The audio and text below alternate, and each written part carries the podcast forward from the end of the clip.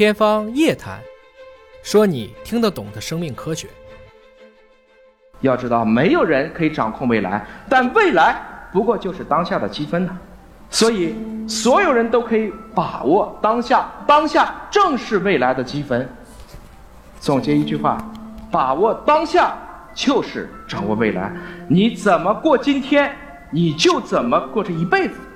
如果大家能明白这个道理，就别再提不确定性了。没有任何历史你往前看是确定的，但是每一刻对你都是确定的。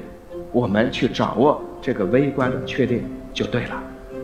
预测未来最好的方式当然是创造未来。所以很多人问我，中国的机会在哪儿？我们看这个 STEM，科学、技术、工程、数学、艺术。今天我们要承认，今天科学的中心还在美国。今天艺术的中心，欧洲会更强一点，但是中间都是中国的机会。我们在谈文化自信，就要在艺术上有更多的一些引领，在科学上，我们最终是要实现中国人应该有更多的原创性的基础科研的贡献。我想，这是中国这个大国，也是我们这代人必将的一个使命。这些女孩们都很漂亮，我想，世界之所以美丽。就因为他从来没有放弃任何一种色彩，我经常听别人给我讲白种人、黄种人、黑种人，我特别想笑。你知道最可怕的世界观是没有见过世界的世界观。有一个键盘侠自己臆造了一篇文章，所有人都开始引用这个东西，然后我们就看到了一系列的阴谋论的诞生。在新冠疫情这几年，这样的现象我辟谣就辟了两年多了。这是一群猫。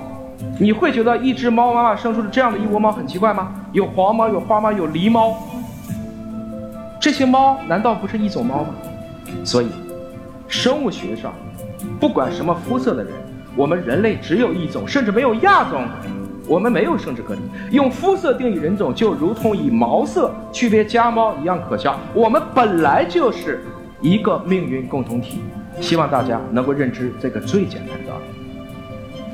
因为，你永远无法真正掌握一门语言，除非你掌握了两门以上的语言。有的时候，他山之石可以攻玉，多看一看世界，想必我们会对整个的全局全域的理解更有好处。不谋全局者，不足谋域；而不谋万事者，不足谋一时啊！我想还是借费孝通先生来讲一讲，我希望的科技会怎么走。我希望的文化会怎么走？那应该是各美其美，美人之美，美美与共，天下大同。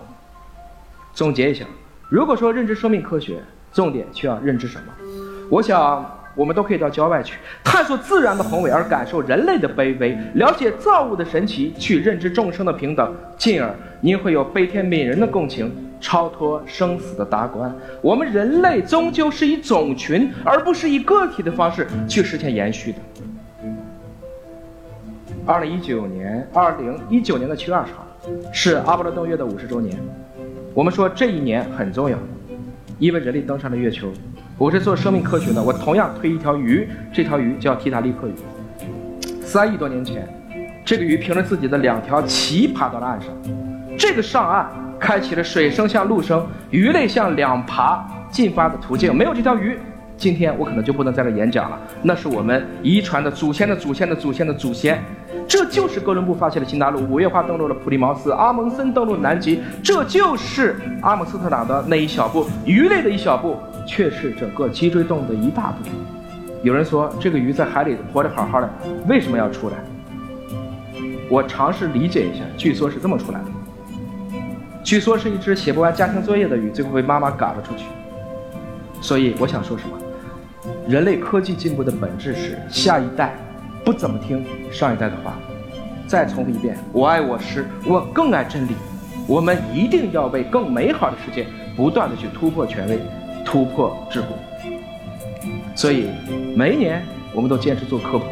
如果说二十一世纪是生命科学的世纪，我要做的事情是希望中国有更多的生命科学、生物技术产业的人才，人才量足够了，我们这个世纪就赢了。